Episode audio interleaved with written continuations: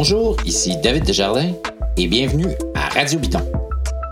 Dans cet épisode, on aborde tout d'abord le grand bal annuel des changements d'équipe. Ils sont particulièrement nombreux cette année, de quoi rendre confus le plus attentif des fans de cyclisme tant chez les hommes que chez les femmes. On en discute avec Emmanuel Moisan et François Parisien. Ensuite, je m'entretiens avec Gabrielle Pilote-Fortin. C'est une coureuse originaire de la région de Québec. Elle est installée en Europe depuis maintenant plusieurs années, mais l'année dernière, elle a vécu une année particulièrement difficile. Elle a dû faire face à ce qu'il y a de pire dans le cyclisme professionnel féminin, avec ce que ça comprend de machisme, de mépris, de travail sous-payé. Heureusement pour elle, et c'est de ça qu'on parle aujourd'hui, entre autres, elle a décroché un contrat avec la toute nouvelle équipe féminine de Cofidis. Au nom de toute l'équipe de l'agence La Flèche, productrice de Radio Bidon, je vous souhaite une excellente émission. C'est le temps de la saison où on est mêlé quand on regarde les courses parce que euh, nos coureurs et coureuses préférés ont changé de costume et il y en a pas mal qui euh, ont, portent de nouvelles couleurs cette année. Il y a des équipes, on en reparlera un petit peu tantôt, là, où il y a les transferts, ça a été majeur. On en parle aujourd'hui à Radio Bidon avec François Parisien. Salut François. Salut David. Et Emmanuel Moisan. Salut Manu. Salut les gars. Bon, euh, là, j'ai regardé ça, il y a énormément de transferts. Il y a des équipes là, euh, comme euh, Astana où il y en a 14, là, euh, donc 14 nouveaux coureurs. Euh, donc, on en reparlera un peu plus tard, mais ça a été une grosse, grosse année de, de transferts. François, avant qu'on commence l'enregistrement, tu disais que c'est une des années où tu en as vu le plus? Oui, on parle de pratiquement là, euh, presque 200 coureurs qui sont soit sortis ou rentrés dans les nouvelles équipes. Donc, euh, énormément de mouvements dans toutes les équipes World Tour. Et ça, ça veut dire qu'il y a beaucoup de gros noms qui ont changé. Puis ça va faire en sorte que la saison 2022 pourra pas devenir un copier-coller des dernières saisons qu'on a eues. Il y aura vraiment un changement, je pense, dans les tactiques de course à l'intérieur des équipes à cause de nombreux transferts cette année. Euh, est-ce que est-ce qu'on sait qu'est-ce qui peut expliquer ça, que ce soit une si grosse année comme ça dans un contexte macro là, de l'industrie ou du monde de la course? Là, qu'est-ce qui explique qu'il y ait autant de mouvements que ça?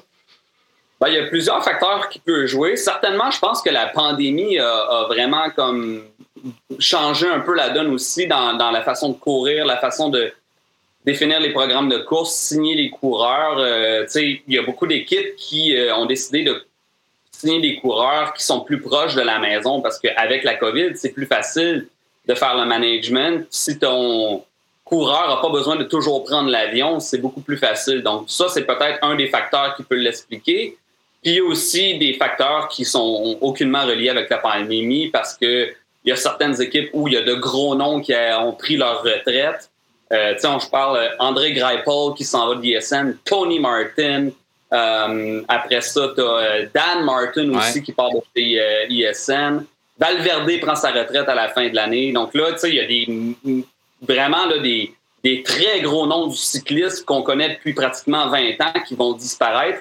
Puis là, les directeurs sportifs n'ont pas le choix. On doit rebâtir pour avoir la nouvelle génération. Puis comme on a vu l'année passée, les nouvelles générations sont vraiment, vraiment plus performantes que les anciens. Donc, on essaie de faire en sorte de rouler la balle puis amener du 109, je pense. Mon, mon feeling aussi, c'est qu'il y a plus de cash dans beaucoup d'équipes. Il y, a plus d'équipes avec des poches profondes. Je pense à UAE, qui, euh, qui ont évidemment euh, de nombreuses ambitions, dont celle de encore gagner le tour. là. Euh, mais tu il y a donc il y a plus juste Ineos, autrefois Sky, avec plein de cash, puis les autres équipes ramassent le reste. Là, il y a beaucoup d'équipes avec pas mal d'argent. Puis là, des équipes qui avaient pacté des, des, des équipes pour gagner des courses, mais là, il y en a qui sont un peu tannés, fait qu'ils changent. Donc, euh, t'as des gros noms comme Rowan Dennis qui change d'une équipe pactée pour une équipe pactée, s'en va chez Jumbo. Mais, mais tu sais, d'accord avec toi, David, parce que euh, prenez juste euh, Premier Tech, là, Israël Premier Tech. Ouais. C'est Sylvain Adam qui est à la tête de ça. La famille Adam, avant que Sylvain parte du Canada pour retourner s'établir à temps plein en Israël, la famille Adam était la troisième famille la plus riche au Canada. Donc, tu sais, c'est des équipes qui ont énormément de moyens, puis ça donne la possibilité à un directeur de la performance comme Paolo Saldana de vraiment aller chercher les éléments qu'il veut avoir pour son équipe. Exact. Donc, vite là, comme ça, j'ai recensé des quelques gros noms là, qui ont changé d'équipe. J'ai parlé de Ron Dennis, euh, Ackerman, Yao Almeida. Euh, Bennett et, George Bennett qui s'en vont euh, tous les deux chez UAE. Ça, c'est des gros noms qui s'en viennent là, des, de, de, ce côté-là, des grimpeurs solides. Sam Bennett, le sprinter, qui s'en puis Sergio Iquita, qui eux autres s'en vont chez Bora. Chavez s'en va chez IF. Christophe chez Intermarché. Groenwegen, ça, ça m'a beaucoup surpris, qui s'en va chez Team Bike Exchange. Ça va peut-être leur permettre de gagner une course de temps en temps. Euh, ça va peut-être permettre à, à aussi de, vraiment tourner la page, puis de, repartir sur des bases euh, complètement neuves. En tout cas, on, lui souhaite, puis il a déjà prouvé des belles choses là, dès cette semaine. je pense qu'il s'est imposé là, sur une course, fait que ça va être euh, ça va être win-win pour lui puis l'équipe, je pense. Ouais, ben, il a déjà couru hein, pour cette formation-là, donc on, on se rappelle qu'avant de devenir Bike Exchange, euh, ça portait un autre nom. Donc, euh, tu sais, il, connaît peut-être un peu les directeurs sportifs. Peut-être qu'il y a une certaine affiliation aussi. C'est euh, Matt White, ça, qui s'occupe de Team Bike Exchange? C'est ça, hein, c'est ça. et donc, c'est ça. Donc, ouais, Grundwagen, juste pour la petite histoire, là, pour nos auditeurs, auditrices qui ne sauraient pas, c'était lui qui était responsable du crash de Jacobson au Tour de Pologne. C'est bien ça? Exact. Parfait, c'est ça. Et donc, euh, où euh, on avait même eu peur pour la vie de Jacobson et, pour sa carrière encore plus. il avait été euh, carrément défiguré dans une chute. Puis Groenwegen avait été par la suite, si je me souviens bien, suspendu. donc, ça a été toute une histoire. Neuf mois. Ouais. Neuf mois de suspension. Donc, ça a été assez long. Euh, chez les femmes aussi, quand même, là, euh, on ne veut pas oublier, il y a quand même plusieurs gros changements. Euh, Sarah Roy qui s'en va chez Canyon SRAM, mais il y a beaucoup de, monde qui part de chez Canyon SRAM aussi. il y a Grace Brown qui s'en va à FDJ Futuroscope. Lot Kopecky qui s'en vient grossir les rangs de SD Works. SD Works a quand même perdu la championne du monde qui, qui a quitté. Et chez Trek, on récupère une championne du monde qui s'appelle Elisa Balsamo. Puis euh, une de chez Canyon SRAM qui est partie aussi, c'est Anna Barnes qui est rendue chez Uno X, euh, qui est une nouvelle équipe féminine euh, avec des costumes qui leur donnent l'air un peu de des Playmobil. J'ai trouvé drôle leur, leur saut, ils ont vraiment l'air de des Playmobil. J'ai le goût qu'on parle parce qu'on pourrait théoriser sur plein d'affaires. Bon, qu'est-ce qui va se passer? Pourquoi tel coureur est rendu à telle place? On pourrait passer trois heures là-dessus. Mais de tout ce qui s'est passé cette année dans les changements, il y a un move qui a flabbergasté tout le monde. Euh, Manu, François, je suis sûr qu'on parle de la même personne quand, quand je dis ça. Euh, Manu. Euh, triple champion du monde? Hein? L'ancien triple champion du monde? oui, celui qui a été triple champion du monde, effectivement. Euh, Emmanuel, as-tu été surpris, toi, quand tu as vu que euh, Peter Sagan s'en allait dans une équipe de seconde division euh, française, Direct Énergie, comme ça, qui partait. Ben, c'est comme. Non? Il n'y a, personne qui n'a pas été surpris. Je pense que ça, a vraiment été une onde de choc là, dans, le, dans, le monde du cyclisme. Évidemment, un, coureur de cette, de, cette stature-là, euh, on, ne s'imagine pas qu'il va aller dans une équipe euh, de la seconde division. Maintenant, euh, qu'est-ce que qu'est-ce que ça nous dit de ça? Ça nous dit bon évidemment que cette équipe-là ont, des ambitions de bâtir leur, leur palmarès sur les classiques depuis quelques années. On, le voit, puis ils ont quelques coureurs là, qui commencent à être redoutables aussi là, dans, dans, dans cette équipe-là. ça vient, ça gagne, ça vient, ça vient évidemment avec le palmarès de Sagan, mais ça vient avec toute sa suite aussi. Puis ça vient avec un gros commanditaire de vélo. Alors, c'est des cartes qui ont été jouées d'une façon admirable par cette équipe-là pour, pour attirer Sagan, sa suite et le, commanditaire avec, excusez-moi. Alors oui, c'est surprenant et on a surtout hâte de voir qu'est-ce qui reste dans le réservoir à Peter Sagan pour, euh, pour euh, peut-être aider cette équipe-là à, progresser au niveau World Tour l'année prochaine et, et peut-être engranger quelques grosses victoires aussi. Là. François Sagan, c'est un coureur qui, historiquement, a jamais eu besoin d'avoir une équipe derrière lui nécessairement pour gagner. Ça a toujours été, ou presque toujours, en tout cas, là, était un coureur qui était capable de se débrouiller avec les moyens du bord. Ça, c'était quand il était extrêmement puissant. Euh, chez Direct Energy, il n'y aura pas la plus grosse équipe. Est-ce que ça pourrait justement affecter de manière négative ses performances? Ben non, je crois que en fait les performances, euh, étant donné que Sagan c'est un coureur qui est habitué de courir assez seul, on se rappelle que il courait, il court pour euh, la Slovénie et puis il a gagné trois championnats du monde alors que la Slovénie avait seulement son frère pour lui apporter des bidons d'eau. Hein. Il n'y avait aucune autre aide euh, d'un coéquipier de la Slovénie puis il est capable de gagner trois championnats du monde en faisant une seule attaque dans la course pour gagner solo. C'est assez impressionnant, tu sais. Euh, sauf au Qatar où il a gagné au sprint. Donc, je pense que Sagan, il a les capacités d'aller gagner des courses encore de façon seule parce que c'est vrai que c'est quand même pas la pierre qui va lui euh, c'est quand même pas les coéquipiers chez euh, le Total qui va venir euh, vraiment l'aider. Oui, ils vont venir le supporter en début de course, mais en fin de course, ça va être assez difficile quand il va avoir les vrais enjeux. Donc, je suis d'accord avec Emmanuel. Ça a été un coup de maître pour Jean-René Bernardo d'aller chercher Sagan et le commanditaire Specialized en vélo. C'est assez un coup de maître. Après ça, quand on regarde ce genre de décision-là pour un coureur avec autant de renommée, il y a deux choix.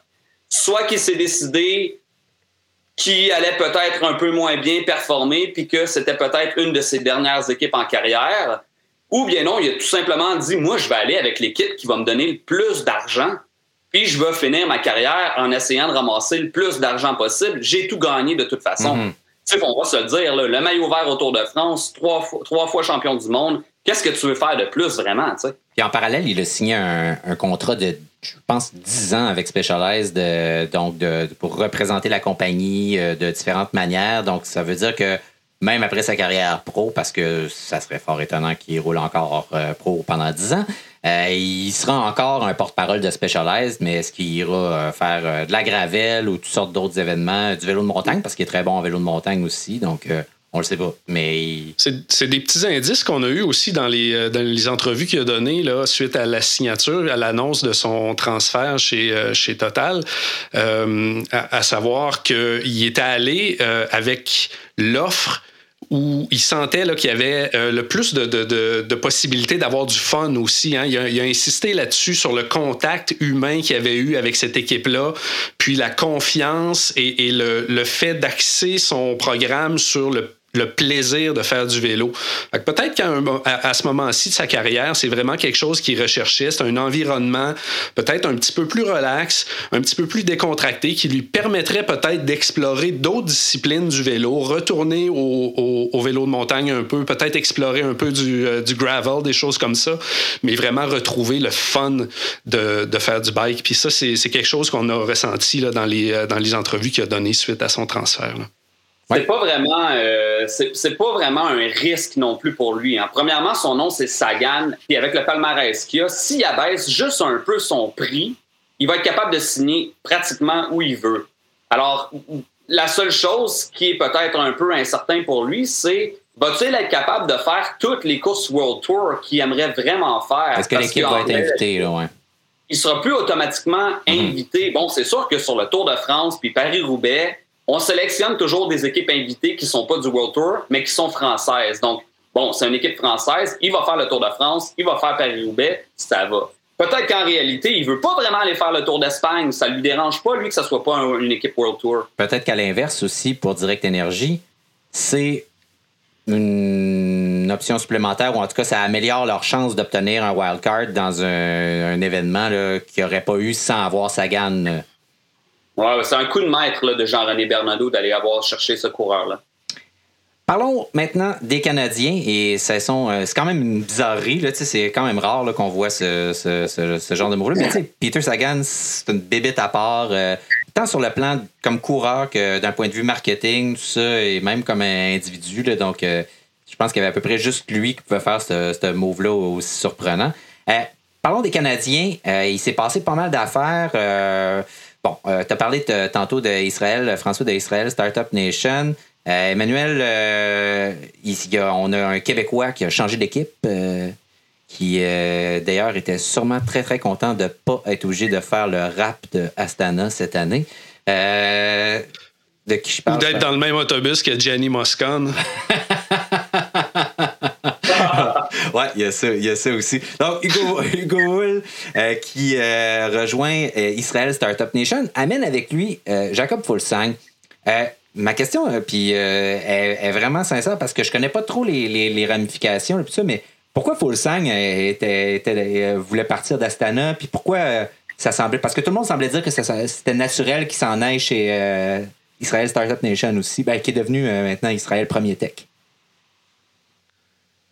Euh, je pense que la, réponse réside justement dans, dans, le fait que Premier Tech est arrivé comme, comme commanditaire euh, avec euh, Israël, puis la, la, filière canadienne qui grossit.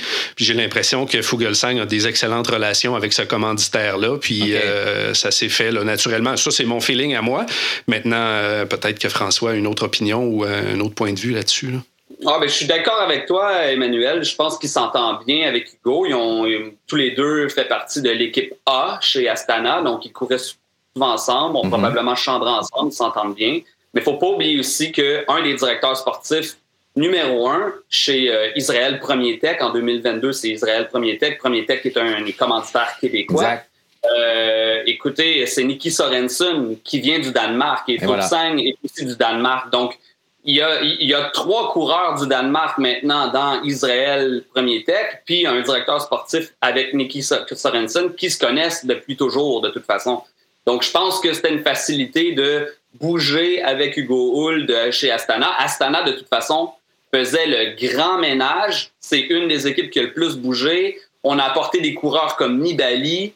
Euh, donc, euh, avait peut-être moins sa place comme euh, coureur de premier plan, devait peut-être jouer un peu plus ses cartes entre Nibali. Puis il s'est dit Ah, ben finalement, je préfère aller dans une équipe où euh, Dan Martin est parti. Mhm. Je vais devoir épauler probablement Michael Woods dans les grains. Peut-être que vice-versa, Michael Woods va être capable d'épauler Full 5 dans les grandes classiques. Donc maintenant, Israël Premier Tech euh, ont vraiment une équipe de classiques ardennaises incroyable. Ça va être vraiment, vraiment intéressant de les voir aller. Pour moi, ça a été l'équipe qui a fait les meilleurs coups dans les deux dernières années. On est allé rapatrier tous les coureurs canadiens d'importance. Malheureusement, on a laissé de côté Benjamin Perry, qui est allé chez euh, Will euh, Stungod, euh, qui est une petite équipe de troisième classe au UK, en Grande-Bretagne parce qu'on peut-être qu'on pensait qu'il n'était pas encore prêt pour rester sur le World Tour, puis on était limité un peu dans le nombre de places. Malheureusement, c'est la seule chose que je pense qu'on aurait pu aider ce coureur canadien-là de venir aussi avec les autres Canadiens, mais vraiment semblablement, on est en train de ramener tous les Canadiens à l'intérieur de l'équipe.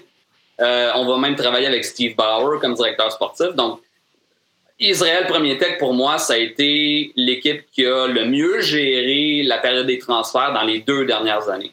Oui, ben, comme tu disais tantôt aussi, c'est une équipe qui a les poches profondes, donc qui peut se permettre justement d'aller chercher euh, des coureurs d'importance, puis de, de, comme on dit au hockey, de se pacter un club, là, donc euh, de, s'arranger pour avoir euh, une très grosse équipe. Puis là, il va falloir que les, résultats soient au rendez-vous. Fulsang, ça n'a pas été ses deux meilleures saisons, les deux dernières. donc, on espère pour lui qu'il va s'en reprendre, mais peut-être, comme tu dis, qu'il va avoir un rôle de soutien à ce moment-là.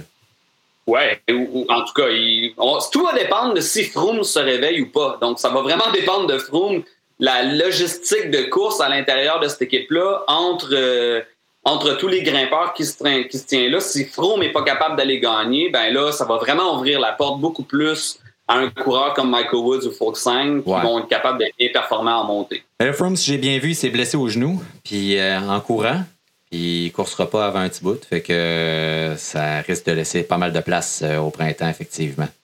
je voulais juste saluer peut-être du côté des femmes, Caroline Canuel qui a pris sa retraite après plusieurs années. vraiment, Caroline a eu une très, très, très belle carrière là, comme, comme professionnelle chez les femmes. Et une qui va, entre guillemets, la remplacer parce qu'elle s'en vient prendre une place de choix. Euh, il y a de plus en plus d'équipes de femmes. Euh, donc, et Cofidis a maintenant son équipe de femmes. Jean Gabrielle Pilote Fortin, qui est une Québécoise qui a connu l'année dernière une saison blanche, qui a eu, si vous voulez en savoir plus, après euh, cet entretien-ci, je lui ai parlé et on parle avec elle de ça, mais elle est en conflit avec son équipe précédente, ça s'est mal passé, elle a à peu près pas couru l'année dernière. Puis elle se ramasse chez Cofidis la première année où ils ont un beau maillot euh, de toute l'histoire euh, de, l'équipe. Euh, qui était toujours atroce. et donc, cette année, il est absolument magnifique. François, tu la connais, Gabrielle Pilote-Fortin? c'est quel genre de coureuse, si on la connaît pas?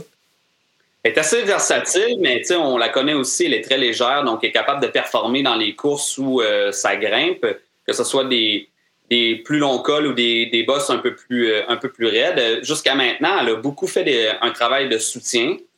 Euh, puis j'ai eu la chance, moi, de travailler avec elle chez Power Watts parce qu'elle s'occupait de nos euh, réseaux sociaux mhm. jusqu'à ce qu'elle signe chez Cofidis. Maintenant, elle n'aura plus le temps parce qu'elle va courir dans le World Tour féminin, donc avoir moins de temps disponible. Donc, elle va se concentrer sur sa carrière. Mais je peux vous dire que moi, je l'ai entendu parler pendant les meetings de ce qui se passait avec Massy Tactique, les directeurs sportifs qui étaient, euh, qui étaient des gros cochons. C'était vraiment des, des des directeurs sportifs irrespectueux envers les femmes qui euh, leur parlaient comme s'ils étaient des moins que rien. Gabriel était en conflit, puis pour lui mettre de la pression, au lieu de la payer, en plus de, de l'éviter de la payer euh, dans ses paiements mensuels, il avait dit ouvertement on ne te fera plus courir euh, tant et si longtemps que tu fais pas comme on dit. Puis en tout cas, euh, heureusement pour Gabriel, elle a réussi euh, à se trouver une super belle équipe. Puis tant pis pour Massy Tactique qui euh, se permettent d'être irrespectueux avec des femmes. Je peux pas croire que Lucie,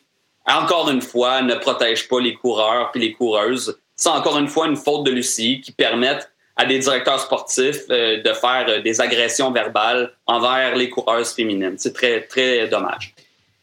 Manu, j'ai envie de te demander, puis j'ai envie de, François, tu, euh, pourrais répondre aussi après, dans, tous ces transferts-là, cette année, là, puis là, je disais tantôt, là, chez, euh, tantôt, je faisais la, liste de, de, ceux qui euh, des, plus importants, mais juste pour revenir avant qu'on en vienne à ma question, chez Astana, c'est 14 nouveaux coureurs. On a parlé de Nibali, Moscon, Delacruz, Dombrovski, Enao, Miguel Anel Lopez.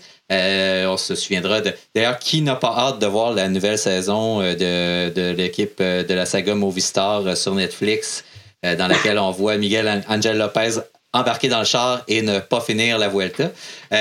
donc. et, annoncer qu'il quitte l'équipe. Manu, j'ai le goût de te demander, c'est quoi, toi, le, la plus grosse acquisition, tu penses? Qui, qui a ramassé le, le jackpot là-dedans? Mon Dieu, c'est une, une question euh, vaste et complexe.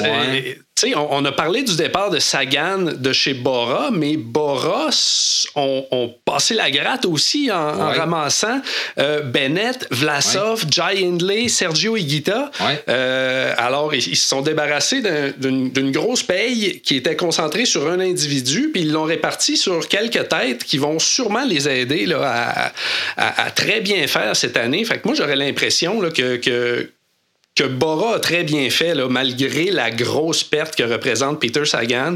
J'ai l'impression qu'ils vont bien s'en tirer cette année. Ben, c'est une façon, une façon de faire un gros gain, ça. Euh, échanger une grosse bille contre plusieurs plus performantes, ou en tout cas très performantes aussi, c'est euh, effectivement un bon mot. François, ça serait quoi? Euh, c'est qui l'équipe qui a fait la meilleure ou les meilleures transactions? Euh, ben en fait, je ne sais pas si ça va être la meilleure transaction de l'année, mais l'arrivée de Rohan Dennis chez Jumbo en euh, jusqu'en 2023, donc mm-hmm. on, lui qui a été champion du, euh, avec qui essaie d'aller d'être champion du monde cette année en Australie chez lui en 2022. Donc ça va être intéressant si Jumbo va être capable d'avoir le titre de champion du monde à la fin de l'année en Australie sur les terres de Rouen Dennis. Maintenant, la grande question que tout le monde se pose, c'est est-ce qu'ils seront capables de manager Rouen Dennis, qui est capable du meilleur en termes de performance athlétique, mais du pire en termes de personnalité? C'est incroyable comment il est difficile comme coureur. C'est une vraie reine euh, avec beaucoup de caprices. Donc, ça va être vraiment intéressant de voir euh, comment ça va se développer. Puis Rouen Dennis s'en va dans cette équipe-là, mais Van Aert, Roglic, Dumoulin. Imaginez la cohésion. Tom Dumoulin, Rouen Denis. Imaginez si le Tour de France avait eu un contre-la-montre par équipe. Ça aurait été incroyable de voir la Jumbo performer pendant le contre-la-montre par équipe. J'espère qu'on va avoir des contre-la-montre par équipe en 2023 pour voir aller Tom Dumoulin et Rouen Denis ensemble avec Van Aert et Roglic. Imaginez. Non, ça serait incroyable, mais en même temps, est-ce qu'on envoie les euh, deux, deux gros, gros rouleurs comme ça sur le tour en même temps, euh, juste pour un, un contre-la-montre par équipe? Euh, est-ce que, en même temps, et, les deux qui, ben c'est pas, c'est plus le cas de Juan Dennis qui a abandonné ses, ses prétentions là, de, de, gagner un grand tour pour le, le moment. mais Dumoulin n'a pas complètement oublié ça. Mais pour revenir à, cette personnalité-là de Juan Dennis, il est parti de chez, de chez Ineos en disant Je m'en vais de chez Ineos parce qu'il copie tout sur Jumbo. Fait que je m'en vais chez Jumbo. À chaque fois qu'il parle d'une équipe, c'est toujours un peu nébuleux, là, euh, puis on, en conflit, ou euh, c'est, effectivement, ça a l'air euh, assez compliqué. Beaucoup de caprices, beaucoup de caprices, difficulté extrême des directeurs sportifs de réussir à, à lui faire faire ce que l'équipe a besoin. Mm-hmm. Juan Denis, en fait, c'est qu'il est très égocentrique. Donc, ça va être là vraiment le challenge. Je pense s'ils sont capables de faire comprendre à Juan Denis que de temps en temps, il peut pas toujours avoir le rôle numéro un, ben, ils vont peut-être être capables d'avoir un sacré rouleur pour aider Roglic puis Van Aert dans les grands tours. Ah, et pourtant, parce que quand il le fait, il le fait. je me souviens au Giro, il a fait des choses extraordinaires avec Ineos, là, même dans les montagnes, il était là. Vrai, c'est vraiment un super coureur, mais effectivement. Euh, donc, messieurs, euh, ça va nous prendre combien de temps avant d'être démêlés, vous pensez, euh, avec tous ces changements de maillot-là? Moi, je, en tout cas, je me donne jusqu'au mois au Giro avant d'être. J'allais dire jusqu'à Paris-Roubaix. Manu, tu te donnes combien de temps? Ben, probablement, là, euh, effectivement, les quelques premières classiques printanières là, pour, euh, premièrement, reconnaître les nouveaux maillots, les nouvelles couleurs, puis après ça, les individus qui sont dans ces maillots-là. Alors, il y a plusieurs euh, niveaux de complexité qui nous attendent dans les prochaines semaines. Bon, je finis avec Sagan va être facile à reconnaître, hein, parce que Sagan va porter un des maillots les plus laids du peloton en 2022 avec je, je pense que c'est un des maillots les plus laids de toute l'histoire du cyclisme professionnel. Euh, c'est presque un exploit rendu là. C'est euh, assez fabuleux. Puis, euh, quelle course vous avez le plus hâte de, de, voir cette année, maintenant qu'on a, on, va, on va croiser les doigts, qu'on a un calendrier normal, probablement, on l'espère, cette année? C'est quoi votre, la course que vous attendez le plus? Moi, j'attends la semaine du Tour des Flandres Paris-Roubaix. Pour moi, c'est les, deux, les deux plus belles courses d'un jour. Euh, puis en termes de course à étapes, euh, ben, on attend tous le Tour de France comme d'habitude. Hein. Ouais. Manuel? J'ai tendance à être euh, d'accord avec, avec François, mais moi, pour moi, là, mon, mon, comme mon, réveillon de Noël, c'est, toujours Home Loop. On dirait que c'est comme le, début de la saison. j'ai comme le, goût de voir cette course-là. On dirait que ça m'allume, ça me donne le goût de rouler, ça, m'allume la flamme pour tout l'été. Alors, euh, j'anticipe toujours cette course-là avec euh, beaucoup, beaucoup d'intérêt. Hey, messieurs, merci beaucoup. Je vous souhaite une super saison. Merci encore une fois d'avoir participé à Radio Bidon. Plaisir. Que promis en début d'émission, on parle avec Gabriel Pilote-Fortin. Euh, c'est vraiment une personnalité euh, très drôle, amusante. Vous allez voir, euh, peut-être la découvrir avec nous aujourd'hui. Une coureuse vraiment tripante à voir aller. On est heureux de la voir dans les couleurs de Cofidis cette année, qui a une toute nouvelle équipe féminine. Et c'est vraiment un dénouement très heureux pour elle après une année passablement difficile l'année dernière. Elle nous raconte tout ça avec beaucoup d'entrain, de joie de vivre. Donc, pour vous, chers auditeurs et auditrices, Gabriel Pilote-Fortin.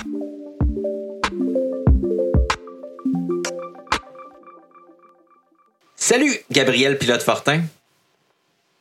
Allô, ça va? Ben oui, ça va bien et toi? Oui, ça va super bien. Bon. et dis-moi, j'aime ça savoir où se trouvent les gens à qui je parle parce qu'on parle à du monde un peu partout. Où est-ce que tu es en ce moment? Euh, en ce moment, je suis dans un petit village qui s'appelle Boussat. C'est juste à l'extérieur d'Alicante, euh, dans le sud de Barcelone. OK. Euh, ben, Au sud de Barcelone. À peu près trois heures de. Ouais, à peu près à trois heures de là. OK. Donc, une place où il fait chaud. Euh, ouais, ben c'est drôle hein, parce que des fois je me plains qu'il fait froid ici, là, il fait à peu près 20 degrés, mais il fait plus chaud qu'au Québec, mettons. Hein. ouais, comme, comme, comme, je disais à mes amis quand ils me disent des affaires comme ça, je dis T'avais où ta claque ça y est? Ma mère, elle me dit la même chose, je pense. OK. Ta mère, bon, toi, tu, tu viens de, de, de, la région de Québec. Euh, tu as grandi dans le coin, là, Neuville, Saint-Augustin, dans ce coin-là, c'est ça? Oui. OK. Puis, euh... tu as commencé à rouler dans ce coin-là aussi? C'est là que tu as commencé à rouler? Oui, ben dans le fond, euh, quand j'étais jeune, euh, j'ai commencé à. J'ai eu mon premier vélo de route, j'avais 8 ans. Puis j'ai commencé à rouler dans le parc industriel à Saint-Augustin avec mes parents. OK. Puis ensuite, euh, on a mes parents, euh, tu sais, dans le fond, au début, je roulais vraiment avec eux, puis avec, j'ai une soeur jumelle aussi qui faisait du vélo dans le temps. Et puis mes parents, pour pour qu'on qu'on ben, qu'on continue à faire le, le, sport, ils ont décidé de nous inscrire dans un club de vélo avec d'autres jeunes. Euh, fait que, ouais, on courait pour un club, ça s'appelait Hélicycle. C'était genre, euh, à côté, ça partait de l'usine de Louis Garneau. OK. Euh, puis c'est vraiment, vraiment comme ça que j'ai commencé à faire du vélo avec ce petit club-là. Puis ça, ça s'est plutôt bien passé. En, en 2011, tu as été 19e au Mondiaux Junior. Puis en 2014, tu déménages en Europe. tu étais pas mal jeune à cette époque-là. Tu avais quel âge quand tu as déménagé en Europe? Euh, je pense que j'avais 19, 20 ans. Wow. Quelque chose dans le genre. Ouais. C'est très jeune. Mais l'année avant de déménager en Europe, euh, j'avais fait une saison euh, aux États-Unis pour une équipe qui s'appelait Kenda. Uh-huh. j'avais déjà comme trempé mes pieds dans vivre à distance, voyager. C'est sûr que je revenais, je revenais à la maison quand même plus souvent que, que quand j'ai déménagé en France, mais je pense que ça m'a préparé justement à à partir euh, à l'étranger euh, sans ma famille. As-tu trouvé ça dur? Euh, en Europe, ben en fait, pas vraiment parce que quand ben pas vraiment. Quand j'ai signé avec c'était dans le fond maintenant ça s'appelle Française des Jeux mm-hmm. Futuroscope l'équipe, mais dans le temps ça s'appelait juste Futuroscope. Mais quand j'ai signé avec eux, je leur ai demandé s'ils pouvaient pas trouver une équipe pour ma soeur jumelle. Euh, comme ça, on était deux euh, à vivre en France. j'avais comme j'avais un petit bout de famille dans le fond. Ma soeur et moi, on est vraiment, euh, on est vraiment, vraiment proches. fait que ça, ça l'a vraiment aidé, je pense. C'est sûr que c'est difficile de vivre à distance, surtout quand tu es jeune. puis l'appartement où j'habitais, c'était un petit peu dans, le fin fond de, nulle part. Fait que, mais ça aidait quand même d'avoir ma soeur justement proche. tu sais, quand tu as un coup de cafard, ben, c'est ça. Oh oui, parce que c'est souvent ça, même, tu, on parle, il y a souvent, il y a souvent question des juniors, puis euh, même, surtout des, même des jeunes adultes, le U23, mettons, qui déménagent en Europe, puis que la saison est longue, là, quand même, là, tu reviens pas souvent à la maison, mm. euh, c'est assez difficile. Euh, mais, ouais, ben, ouais, vas-y. Je pense que c'est encore pire avec le COVID, puis avec les restrictions de voyage, puis tout, parce que moi, quand j'étais, tu j'avais pas encore de visa dans les premières années que je courais en Europe, fait que je revenais à tous les trois mois, tu sais. Ah ouais. Parce que tu peux pas être, faut, tu peux pas être là plus que 190 euh, jours dans 180 jours. Fait que ça, ça faisait que tu faisais des périodes de, mettons, trois mois vraiment intenses de course, mais après ça, je rentrais à la maison, puis je retournais pour une autre période dans l'année. Fait que ça, ça, ça aidait. Euh, mais je pense que maintenant, avec le COVID puis les restrictions de voyage pour les jeunes qui, qui déménagent en Europe sont un peu pris. Là, ils peuvent pas vraiment voyager si facilement. Ils pouvaient pas voyager si facilement dans le début de la pandémie. Fait que bon, j'avais une pensée pour eux. Ben, même les pros, j'ai vu, il y en a qui sont pas retournés chez euh, des, des Nord-Américains. Il y en a qui sont pas revenus en Amérique euh, du Nord pendant 18 mois. Là, euh, il y en a eu pas mal. Non, ça, c'est mon cas. Nous, euh, moi, je suis pas retournée chez moi avant euh, le Noël qui a suivi. Là. Euh, fait que j'étais, ouais. C'est long. à peu près ça. Oui, c'était vraiment long.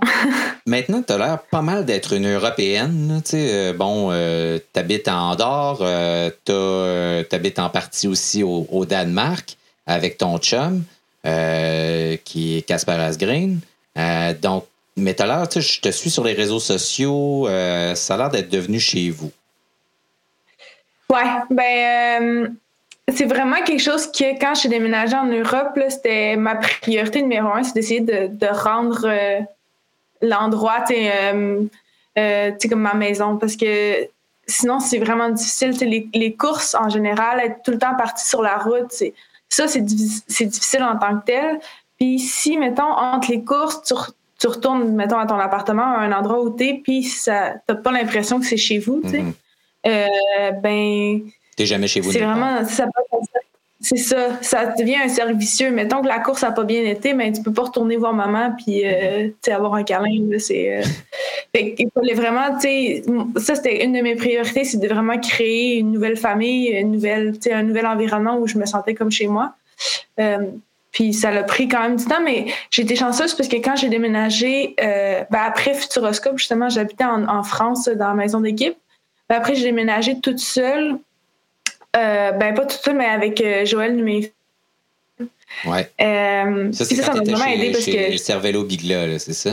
Ouais, chez Bigla, ouais. Ouais. J'ai fait un an avec Joël. Euh, puis là, c'était- un peu, tu sais, c'était comme, c'est tranquillement de justement, tu sais, de m'adapter.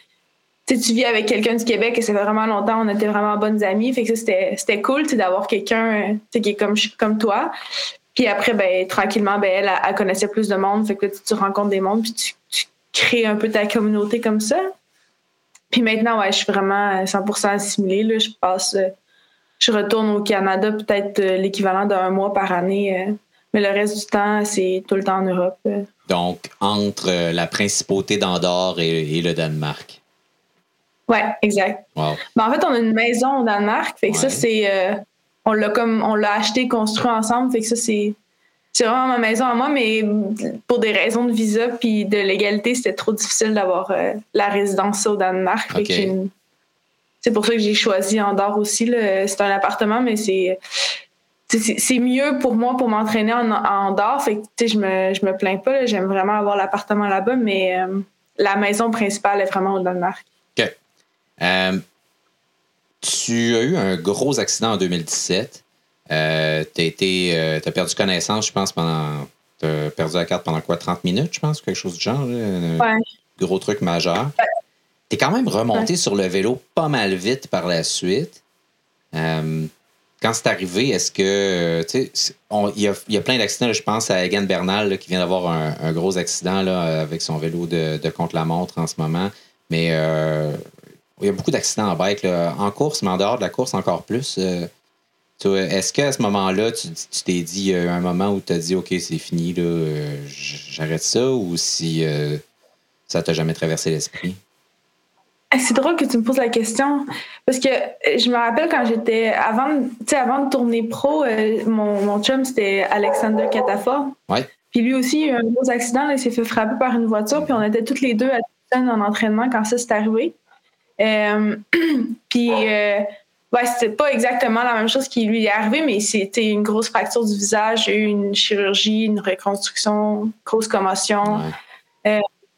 Puis euh, lui, il était vraiment pas sûr qu'il allait être capable de revenir sur le vélo, mais euh, puis j'étais comme là, tu sais, dans, j'étais comme dans, dans sa vie quand ça y est arrivé. Fait que comme moi, j'ai eu, mais en fait, quand je me suis réveillée à, à l'hôpital, c'était juste, ben, premièrement, c'était juste de revenir euh, à un, euh, un stade normal. Tu sais, je pensais même pas au vélo en fait là, je pensais juste à, à retrouver ma face. euh, Ouais, ouais, parce que été presque défiguré dans cet accident-là. Ouais, j'ai une reconstruction faciale en fait. Euh, j'ai eu une, une grosse fracture euh, du, euh, ben, du sinus gauche. OK. En fond, tout ça ici, c'était. mais tout mon sinus gauche, en fond, c'était comme encavé et qu'il a fallu reconstruire ça. Mais heureusement, le, le visage, c'est. Il y a tellement de vaisseaux sanguins que ça, ça, se, ça se refait super rapidement. Fait que dans l'espace de. Dans l'espace de un, un mois ou deux mois, là, euh, tu voyais, il y avait des, il y avait des, encore des petits restants, genre de cicatrices, mais c'était pas, euh, c'était vraiment, tu pouvais pas même, même pas penser que j'avais eu une reconstruction faciale parce que toutes les cicatrices étaient à l'intérieur de, de ma bouche. Puis euh, Ça, c'est le cosmétique, mais c'est plus dans ta tête là, que, que je me demande là, si, Ouais. euh, si t'avais la chienne Ben, ou. Non, parce que j'ai fait. En fait, j'ai aucun, j'ai aucun souvenir. Je me rappelle juste d'avoir parti à la course. Je me rappelle qu'il fallait qu'on délivre Ashley Molman Patio au, au bas du. euh, tu sais, c'était au mur euh, Van Geresbergen. Ouais. Qu'on la, qu'on, qu'on, qu'on, qu'on la porte au bas du, mur euh, dans les meilleures positions possibles. Puis après ça, je me suis réveillée à l'hôpital. Fait que j'ai eu une grosse commotion. Puis ça, ça a pris vraiment du temps à m'en remettre. La commotion, ça l'a pris au moins six mois. euh, sais, pour que je, je, je capable de dire que j'avais plus de séquelles, ça l'a vraiment pris longtemps. Euh, Puis ça a été. Après, ben, j'avais, j'avais le droit, j'ai, j'ai eu le droit tranquillement de reprendre le vélo, mais là, j'avais pas le droit de rouler avec d'autres personnes. Il fallait vraiment que je roule seule. Euh, puis au bout de six mois, quand les médecins ont dit que je pouvais reprendre les courses, on dirait que c'est comme. Je suis retournée en course, là, puis c'était comme s'il y avait rien qui était arrivé. Genre, j'avais aucune peur, j'avais. J'étais capable de me positionner, j'avais aucune crainte. Puis je pense que j'ai été chanceuse de pas me rappeler qu'est-ce qui s'est passé parce que justement, tu sais, j'avais pas de, de choc post-traumatique, tu sais, Ouais. j'avais aucune idée de ce qui était arrivé. Puis je pense que même, euh, drôlement, euh, mon positionnement dans le peloton, tu sais, la façon dont je bougeais dans le peloton après la chute, c'était mieux qu'avant. Tu sais, Il y avait plein de, de, de résistances que j'avais avant qui ont, qui ont complètement disparu. Le cerveau, euh, l'esprit humain est une machine complexe et fascinante. C'est vraiment spécial, mais c'est comme si j'ai c'est comme si j'ai perdu justement, tu sais, des fois parce que le problème là, dans le positionnement, puis souvent c'est quand tu es craintif que tu fais le plus d'erreurs. Exact. Mais on dirait que le pire m'est arrivé, fait que j'ai arrêté d'être craintive à ce moment-là. C'est bon. Euh, ouais, parce que quand tu hésites ou que, tu sais, que tu freines ou que tu prends pas la roue au bon moment, c'est là que les, les, les Oui. choses places risquent d'arriver. Ouais, exactement, exactement. Euh, après ça, tu, vas rouler avec une équipe allemande qui s'appelle WTN Rotor. Et puis, on s'est parlé l'année dernière. Ça va durer un moment, mais il faut que tu habites en Allemagne. Puis là, tu as déménagé. Puis là, je résume là, euh, pour euh, passer à l'étape suivante. Puis là, tu pouvais plus rouler avec cette équipe-là. Puis tu te retrouves avec une équipe qui s'appelle Massy Tactique. Puis quand on s'est parlé, toi et moi, l'année dernière, pour un papier Ouais. pour Vélo Mag, ça allait pas très bien. Tu étais en conflit avec l'équipe. Je sais pas qu'est-ce que tu peux, veux raconter de ça, mais tu sais, Ah. ça illustre un peu aussi là, la, la précarité là, dans ce sport-là, là, tu sais, dans les, les problèmes comme ça. Euh, Qu'est-ce qui s'est passé? Parce que tu as eu une saison l'année passée qui est un peu euh, une saison blanche. Ouais, ben honnêtement, je suis rendue vraiment un livre ouvert par rapport à ça parce que c'est vraiment derrière, derrière moi. Il y a plus. euh, mais ça a été, euh, mon Dieu, ça a été deux ans vraiment rock'n'roll. euh. ben, en fait, ouais, pour euh, résumer vraiment vite, là, tu l'as fait vraiment vite aussi, mais oui, parce que WNT, en fait, ils, ils, ils- sont, ils, sont, ils sont obligés d'engager des, des cyclistes dans les pays où la compagnie veut avoir des cyclistes. Euh, puis moi, avant, j'habitais en, Espa- en Allemagne. Mhm. Puis j'étais engagée par l'Allemagne parce que c'est là que le, le headquarter puis le CEO il habite. Fait que lui, dans le fond, il, si tu habites si as une adresse en Allemagne puis qu'il veut avoir comme coureur, il peut décider d'avoir un coureur de plus. tu sais. Quand j'ai déménagé en, Allemagne, en Danemark, euh, WNT de Scandinavie, euh, au, au départ, on dit oui, mais au, au final, il y avait une coureuse scandinave qui, qui avait pas, qui avait plus de contrat parce que elle, elle courait pour Bigla. Euh, puis c'est quand l'équipe a, a- a- a fermé ses portes, euh, ils ont décidé de l'engager elle, mais ils voulaient avoir juste un coureur. Fait que je suis arrivée au mois de novembre, mais plus de contrat. Ah. Fait que là, ben, il n'y avait pas full de choix, tu sais. euh. Fait que finalement, j'ai signé avec euh, l'équipe Massy Tactique. Et puis, il y avait beaucoup de deals, justement, parce que l'équipe avait vraiment pas le même budget que WNT et quoi que ce soit. Fait que ils ont- il y a eu beaucoup de deals qui ont été signés avec des sponsors personnels à moi qui avaient été acceptés par Massy Tactique. Puis ça, c'était, ça avait tout été géré par mon agent qui est un avocat. Euh, donc, il n'y avait pas de... ton agent. euh, Andrew McQuaid, ouais. Ouais. Fait qu'il n'y avait pas de, de problème. Moi, dans le fond, j'étais vraiment sécurisée. Dans, peu importe ce qui arrivait, là, euh, j'ai 100% confiance euh, à, à Andrew et à son équipe. Puis c'est sûr que, c'est sûr que j'allais m'en sortir euh, correct. Mais au, au final, l'équipe, c'est comme s'ils signaient des contrats, mais ils ne croient pas vraiment au contrat. tu sais. Fait qu'ils ne respectaient pas le contrat. Euh, puis ils pensaient que, en fait, ce qui- ça, ça arrive souvent. Il y a beaucoup de cyclistes qui se, font, qui se le font dire aussi, là, mais, mais tu devrais être juste content qu'on te donne l'opportunité de faire des courses. Puis honnêtement, tu t'es cycliste professionnel, je suis comme, ben non, là, c'est ma job, fait que tu me donnes pas d'opportunité pantoute. Dans le fond, moi, je te donne l'opportunité de représenter tes, tes commanditaires au final. Tu sais, je veux dire, ça, ouais. c'est pas un argument. Non, c'est ça fait longtemps que je suis dans le circuit. Non, c'est ça. Ça fait longtemps que je suis dans le circuit, fait que moi, j'avais pas. C'est pas comme si j'avais rien à perdre, mais tu sais, au, au- j'allais pas, euh, tu sais, j'allais pas vendre mon âme pour faire du vélo. Tu sais, si. S'il fallait que je me rende jusque là, ben j'étais mieux d'arrêter. J'ai j'ai d'autres choses dans ma vie que je, je me ferais pas chier, genre. à- fait que- puis eux, dans le fond, ils ils s'attendaient vraiment à ce que je fasse, sais, que, que, je fasse comme ah ben ok, tu sais, que je me mette la queue entre les jambes, que je, je suive leur direction. Mais finalement, j'ai comme push back, fait que ça les a, ouais, ça les a frustrés. Puis en fait, on ils sont comme partis en une guerre avec euh, Andrew justement. Puis euh, c'est pas un truc qui arrive souvent sans cyclisme féminin particulièrement, mais ça arrive beaucoup dans le, dans le cyclisme masculin, on peut dire, là, en, on va dire en deuxième, troisième division, les équipes continentales, puis euh, euh Pro Conti, là, où là, les, les équipes n'ont pas d'argent, puis ils te font quasiment une faveur en te laissant courir, ou en tout cas, c'est ça qui te laisse entendre pour eux. C'est assez poche, ça, comme, euh, comme situation, mais c'est courant, ça. Oui, c'est vraiment courant. Puis, tu sais, il y a beaucoup de. Le, mouvement féminin dans le vélo est, super, super euh, loud là, par rapport à ça. Mais honnêtement, la situation, c'est la même chez les hommes et chez les femmes. Fait que, tu sais, on. Dans, dans, certains cas, oui, c'est vrai qu'il y a de l'inégalité entre les hommes et les femmes, mais tu sais, tout ce, tout ce qui fait à partir de pro-continental en descendant chez les hommes, c'est exactement la même situation que le cyclisme féminin mettons, il y a, il y a deux ou trois ans. Maintenant, ça vraiment ça change vraiment, puis ça change super rapidement. Euh, mais euh, en fait, c'est comme si euh, ben, c'est des, des, équipes qui tendent à être professionnelles, mais qui agissent de façon très personnelle. Ils, ils, agissent dans le personnel. Oui, je comprends. en, fait, ils n'ont pas de moyens non plus, puis ça a toujours été comme ça. Fait que, ils, ils font un peu ça, fling-flang, sur le plan comme si c'était un job que tu viens faire pour le fun, un peu du bénévolat.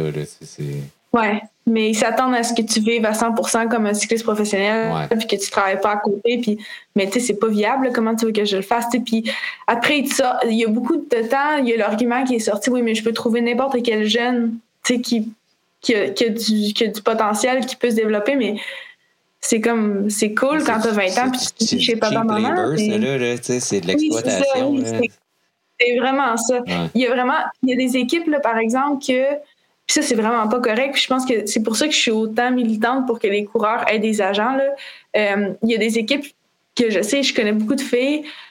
Quand l'équipe, quand les managers savent que, par exemple, une fille vit chez ses parents, ben, ils disent Oh, on va te payer moins cher parce que tu n'as pas à payer de loyer, puis c'est pas toi qui payes l'épicerie. Mais tu sais, ça pas rapport, là. Ton employeur, il devrait pas savoir ton employeur, dans le fond, il n'y a rien à, savoir de ta situation de vie, tu sais. C'est comme l'équipe Massé Tactique qui me dit Mais pourquoi est-ce qu'on paierait son salaire? Casper, il fait assez d'argent. Mais non, mais là, ça part. Ils, ont vraiment dit ça à mon agent. Genre, pourquoi est-ce qu'on respecterait le contrat? Genre, son chum, il fait full de cash. Mais probablement, tu sais pas combien mon chum fait d'argent. C'est comme, c'est pas, pas vrai. Genre, ou c'est vrai ou c'est pas vrai, ça te regarde pas. Puis comme, je me fais pas vivre sur le dos de mon chum. Tu ben, un, c'est tellement macho, euh, paternaliste dégueulasse là, en partant, là, mais puis deux, c'est quoi le rapport? Là, c'est comme si non, on disait, ben, vraiment déplacé. Toi, tu es infirmière, fait qu'on va te payer moins parce que ton chum il est médecin, puis il fait plus d'argent. Ça n'a aucun sens. Dans n'importe quel autre, mais ça, n'importe quel, autre contexte, ça n'a pas d'allure. Euh, mais eux, ils étaient vraiment convaincus je me faisais vivre là, par Caspar, puis c'est comme, c'est vraiment pas la fait que, ouais, fait que là, moi, quand ils ont dit ça, c'était fini, là, fini bâton. Genre, c'est sûr que je remets plus leur maillot. Euh, puis euh, pour me punir, dans le fond, ils ont décidé de pas me donner de course, de pas me faire faire de course. Fait que puis ils pensaient que j'allais juste, que j'allais, ils m'ont, puis ils ont envoyé plein de contrats pour que je que je signe, pour que je résigne mes autres contrats. Puis c'était comme la condition pour que tu refasses des courses, c'est, que tu signes cette, cette résiliation là. Puis euh, moi j'ai dit non, fait que j'ai juste quitté l'équipe puis il était vraiment surpris. Le lendemain, quand j'ai quitté l'équipe, il a appelé le manager en a appelé Andrew en pleurant puis en disant non mais on, voulait lui donner des bonnes courses ça n'a pas rapporté puis Andrew était genre what the fuck là non, après l'avoir intimidé puis tout parce que c'est ça c'est de l'intimidation là fait que là, ben ouais, j'étais pris un peu. Euh, après qu'on se soit parlé, je savais pas trop en fait euh, quoi faire. Ouais. puis euh, finalement, c'est grâce à la communauté cycliste. En fait, c'est des filles du peloton. Euh, une, fille en particulier, Audrey Cordon, qui a, parlé euh, au nouveau manager de l'équipe Cofidis en disant ça n'a pas rapport qu'elle n'ait pas d'équipe. Euh, okay. Elle ne peut pas quitter le cyclisme comme ça. puis en, ouais, en, mai, non, en mars, j'ai commencé à, discuter avec Gaël Lebellec, qui est le manager de l'équipe féminine. Puis j'ai dit à Gaël, ça c'était avant que je quitte ma tactique, j'ai dit à Gaël dans une de nos rencontres au téléphone, ben je pense que je vais quitter l'équipe genre la semaine prochaine. Après ça, j'ai pas d'équipe, mais j'ai quand j'ai un plan pour finir la saison à faire des compétitions plus alternatives, des courses de mountain bike, euh, mm-hmm. des, euh, des grandes fondos, ce genre de choses-là, juste pour rester compétitive. Je continue à m'entraîner à bloc, puis je vais être prête l'année prochaine. Euh, puis il était comme nous, je pas de gêne. Genre, il se rappelle de. Dans le fond, lui, on se connaît depuis que j'étais au Futuroscope il y a plusieurs années. Il était comme j'ai pas de gêne, je suis 100% confiant que tu vas arriver au début de la saison, peu importe ta décision, que tu vas arriver prête. au niveau. Au niveau, ouais. Puis. Euh, mais là, tu leur as dit, par exemple, tu leur as dit la condition, c'est que vous ayez, pour la première fois de l'histoire de l'équipe Cofidis, un beau maillot, puis ils ont rempli leur phase du marché, c'est ça? non, non. Mon Dieu. Mais ce qui est drôle, c'est c'est vrai qu'il est beau, hein. Il est, super beau, c'est un des plus beaux cette année, mais OK, je suis parfaitement franc, là, puis prends-le pas mal, là, mais depuis toujours, pour moi, le maillot Cofidis, c'est le plus laid à chaque année. Là. Il est à Mais là, cette année, il est vraiment beau. Là. Ben, le maillot, c'est tel que tel, mais moi, c'était ouais. l'écusseur. Ça me gênait vraiment parce que, tu sais, l'écusseur, il était rouge. puis, chez les filles, c'est. Ouais. Même les gars, ils avaient l'air gros ah, avec l'écusseur rouge. Non, c'était. Ouais. C'est juste pas beau, là. Mais bon, c'est réglé. mais, mais ce qui est drôle dans toute cette histoire-là, c'est que ben, notre, notre, euh, notre sponsor, c'est Van Riesel. Euh, finalement, c'est vraiment. Moi, je trouve qu'ils ont vraiment fait une bonne job, mais au début, quand Cédric me dit Ouais, on est rendu avec des quatre noms, j'étais genre Oh Ça peut aller de n'importe quelle part, mais ce qui est cool, c'est que justement, ils, vu qu'ils font leur ligne, qu'ils développent leur ligne, ils sont mm-hmm. vraiment ouverts à nous. Euh, puis ils changent super vite. Fait que non, le design est super beau, euh, c'est vraiment euh, hyper réussi, non? C'est le fun. Puis euh, au-delà, je fais des jokes sur le, le, maillot, mais au-delà de ça, Cofidis a une équipe féminine, tu sais, c'est majeur. Comment tu vois ça en ce moment? On, il y a eu Paris-Roubaix chez les femmes l'année passée. On a des courses dont on disait depuis toujours qu'elles ne seraient pas ouvertes aux femmes, justement, comme celle-là. cette année, il va y avoir un c'est pas tout à fait un vrai grand tour, c'est pas un vrai Tour de France, mais on s'en approche. Donc, c'est, je pense c'est quoi, 10 étapes, euh, le Tour de France euh, avec Zwift, euh, Tour de France féminin avec Zwift. Donc, comment tu vois ça en ce moment? là? C'est super. En tout cas, de l'extérieur, ça a l'air vraiment encourageant. Ouais, ben c'est vraiment cool. Puis ce qui est cool, le plus cool avec l'équipe Cofidis, c'est que ça vient vraiment du big boss il disait, euh, parce que dans le fond, eux, euh, c'est pour, tu sais, c'est partager les valeurs de l'entreprise. Parce que Cofidis, on est une des, des, des équipes chanceuses qui n'ont pas beaucoup de partenaires. L'argent, presque 100 de l'argent vient de Cofidis. Euh, ils ont vraiment un gros pool sur les décisions de l'équipe.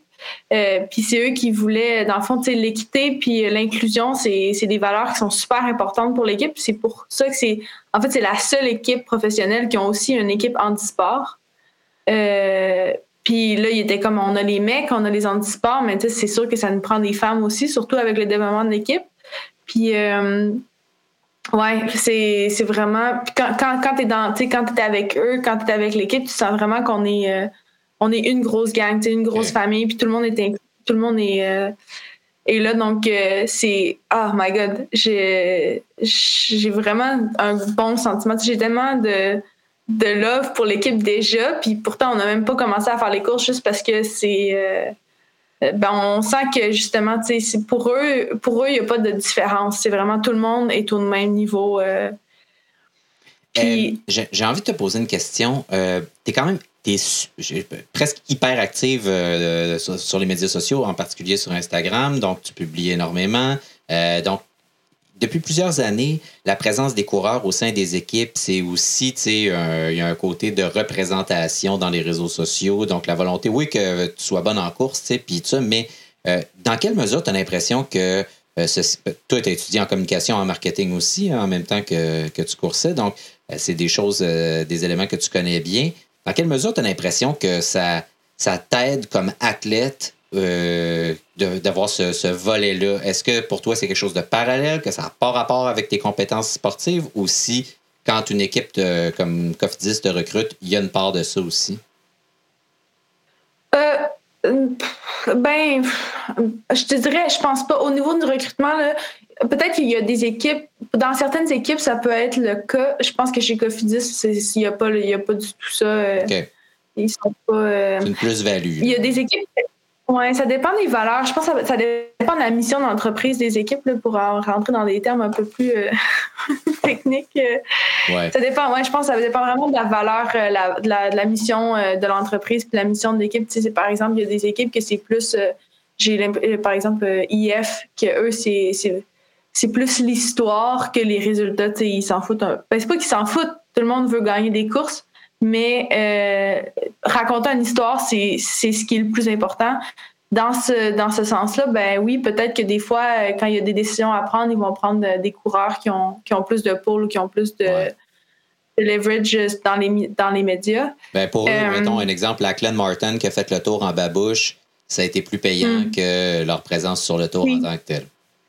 Exactement. Puis c'est quand ils prennent des décisions comme ça, toutes les courses alternatives, puis les petits trucs. Mm-hmm. Ça, c'est vraiment, c'est de se rapprocher de les communautés. C'est aussi pour les brands, dans le fond, ça leur donne, ça leur donne une âme aux, marques. Puis je pense que le, le, vouloir justement de, de, signer de, ce genre de coureurs-là, ça vient plus des marques qui sponsorisent l'équipe que. Ça, ça c'est vraiment. Euh, ça dépend aussi des des objectifs des, des, partenaires de l'équipe. Euh, pour Cofidis, c'est d'avoir une équipe euh, française euh, très au haut niveau, World Tour, puis très compétitive. Puis comme, comment on, renvoie dans les médias, ben, c'est important parce qu'on est la vitrine de, de l'entreprise, parce que c'est vraiment, on a une grosse partie de leur budget de marketing. Euh, puis c'est comme ça qu'ils se, qui se développe et qui se montre à travers le monde. Mais notre, notre, but premier, c'est, de performer. Euh, mais pour toi, d'un, point de vue personnel d'athlète, puis pour ta valeur d'exister dans ces réseaux sociaux-là, ça te permet d'avoir une vitrine supplémentaire que toi-même t'alimentes. Mm. Puis. Euh, je te, je te, parle de ça parce que dans une entrevue avec Simon Drouin l'année dernière, tu avais même dit que quand ton chum a gagné le Tour des Flandres, rien que ça, euh, tu avais dit que ça améliorait tes, tes, possibilités de signer avec une équipe, que ça améliorait les relations, que c'est un peu un who's who le cyclisme, puis que qui tu connais va t'aider à avoir des contrats. Euh, euh, c'est drôle que tu me poses mais je, tout ça ensemble. Ben, c'est drôle que tu me poses cette question-là parce que je fais, en fait, je, fais de la gestion de communauté pour d'autres cyclistes professionnels. que dans le monde, surtout chez les hommes, les femmes, je pense pas qu'il y en a vraiment qui font ça, mais il y en a beaucoup des, des, gars justement qui ont que c'est des personnes autres, des agents ou euh, des travailleurs autonomes comme moi qui, qui gèrent euh, tous leurs réseaux sociaux et tout ça parce que ça devient vraiment euh, ça devient vraiment une grosse business puis le, le, monde mais mais je vois pas vraiment les cyclistes professionnels comme des influenceurs. Fait que moi personnellement en tant qu'athlète je te dirais je je suis vraiment active sur les réseaux sociaux parce que c'est quelque j'aime ça communiquer avec le monde. J'ai pas personnellement pour moi-même ma, ma, marque personnelle, j'ai pas tant de stratégie genre de communication ou de stratégie de quoi que ce soit. Pour d'autres coureurs, ben oui parce que c'est quand même du travail que je fais, euh, mais c'est une stratégie de de d'engagement d'audience puis de, de, construction d'audience, mais de façon euh, de façon organique. Il y a rien de payant. Euh, j'achète pas des potes, j'achète pas de pour, euh, pour, pour, des clients. Euh, je pense que ce qui est cool avec les réseaux sociaux, c'est qu'on est proche des fans puis on est proche des jeunes. il y a comme on est on est vraiment plus atteignable pour pour le public puis pour surtout le développement du sport. puis moi, c'est ça que j'aime, en fait, de partager la, vie d'une athlète, c'est que les gens, ils, voient vraiment c'est ce qu'il y a glamour, mais aussi ce qu'il y a de moins glamour des fois dans une certaine mesure, on est tout le temps un peu, on montre tout le temps ce qui est le plus brillant. Ouais, euh, c'est un peu ça les réseaux sociaux aussi. Euh, euh, c'est rare qu'on on, voit voir un, coureur avoir mal au cœur sur le bord du chemin après avoir fait ses intervalles. Mais mais ça pognerait, là, tu sais, ça pognerait vraiment. fait que probablement que si j'avais une vidéo de Casper qui vommerait sur le bord du chemin, j'ai conseillerais de la poster. c'est sûr que ça deviendrait viral. Il y a plus de chances, par contre, que toi, en essayant de le suivre, tu, tu vomisses sur le bord du chemin, non? Non, ben non, parce qu'on s'entraîne tout le temps ensemble, moi, Ouais. OK. Euh, ça ça m'est jamais arrivé de vomir encore dans sa roue. Mais euh, D'avoir mal, Mais par ouais. contre. j'ai déjà fait des crises d'asthme dans sa roue, mais j'ai jamais vomi. Quand, quand je- c'est une parenthèse, mais je pense que je me souviens pas si c'était à E3 quand il est parti en échapper deux fois ou si c'était au, au Flandre, mais le, le, le commentateur arrêtait pas de, de dire. euh, euh, oui, oui, euh, le commentateur anglophone n'arrêtait pas de dire Casper Asgreen, he's like a motorbike, he's like a motorbike. Puis je, puis- puis je pensais à Ouais. toi, puis je me disais, c'est sûr, Ouais, on ouais. n'a pas besoin de faire a motorbike. non, non, c'est mon motorbike. Ouais. Hey, Dis-moi, Mm. revenons à toi et ta saison cette année. ça va ressembler à quoi? C'est quoi tes plans? Oh my god, je fais presque toutes les courses en fait. Ah ouais? Euh, c'est moi qui ai le plus gros programme. Ah, J'ai passé d'une saison blanche, comme tu disais au départ, à une saison vraiment remplie. Euh, parce qu'en fait, j'ai comme le rôle un peu plus de, de capitaine de route dans, dans l'équipe. Je trouve ça vraiment motivant parce que c'est ça enlève tellement de la pression sur tes épaules. Là. Ça, Euh, t'aimes ça aussi, euh, faire ça, lire la course. ouais. puis, ouais. Ouais, puis j'aime ça aussi. On a beaucoup de jeunes coureuses, fait que ça va être cool de justement partager mon expérience avec eux. Euh, même si je suis pas très vieille, là, ça fait vraiment longtemps que je suis ici et que je cours sur ce circuit-là. Euh, je commence déjà dans, dans deux semaines à Valence. Euh, puis ensuite, euh, on enchaîne tout de suite avec euh, les classiques euh, belges. Je fais le opening weekend euh, déjà la semaine d'après. Euh, puis après, je fais tout, tout en fond, plusieurs des courses de flandriennes euh, jusqu'au Tour des Flandres. Euh, les Ardennoises. Euh, après, j'enchaîne avec euh, Andalousie, les classiques de Bretagne. Ah oui, non, ouais, ça va être une grosse saison. Ouais, ouais. euh, après ça, ouais. Fait que ça va être, euh, ça va être vraiment à bloc, à bloc, à bloc, jusque euh, après, jus- jusqu'à. euh, c'est quoi la dernière que je fais?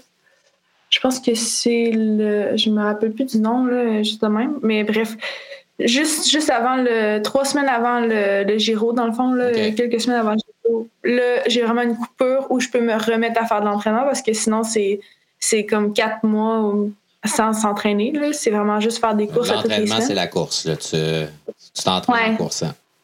Ouais.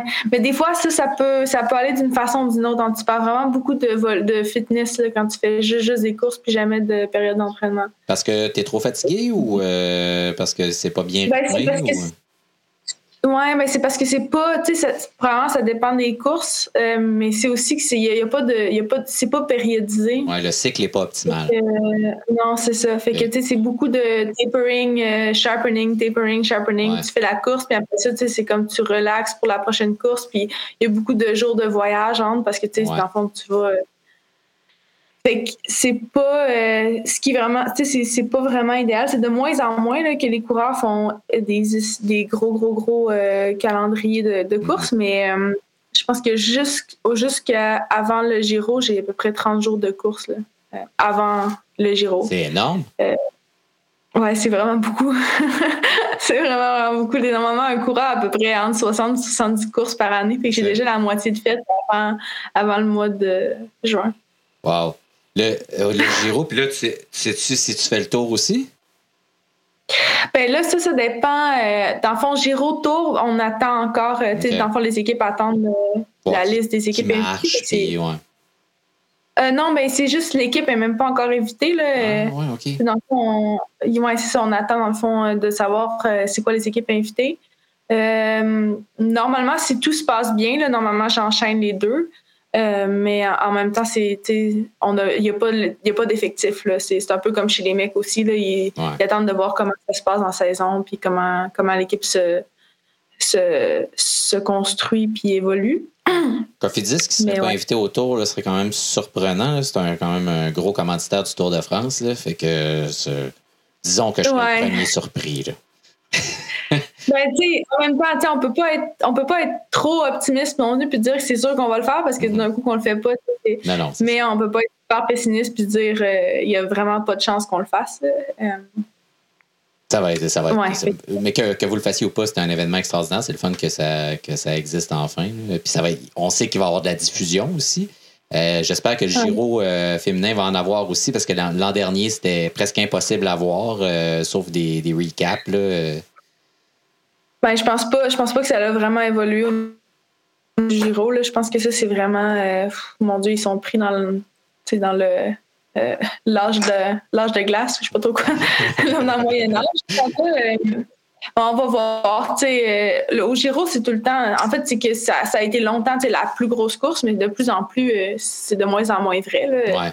Juste le, Haut Tour, qui est aussi une, extraordinaire course, le mm-hmm. Tour de, Bretagne, qui, de Grande-Bretagne, qui est probablement une de mes courses préférées euh, de toute l'année. C'est tellement bien organisé. Euh, les prize money sont super cool. Euh, puis c'est super diffusé aussi. puis c'est quand même long, mais c'est sûr que le Giro, c'est une course à étapes de 10 jours. Donc, ça prévoit beaucoup d'autres événements. Hey Gabriel, je te remercie. Je te laisse là-dessus. Puis merci pour ton temps. Puis bravo euh, pour euh, ton contrat avec euh, Coffee 10. Puis ton, on te souhaite un super début de saison. Que ça se passe bien pour toi. Donc, merci encore une fois. Merci à toi. Salut. Bonne journée. Bye.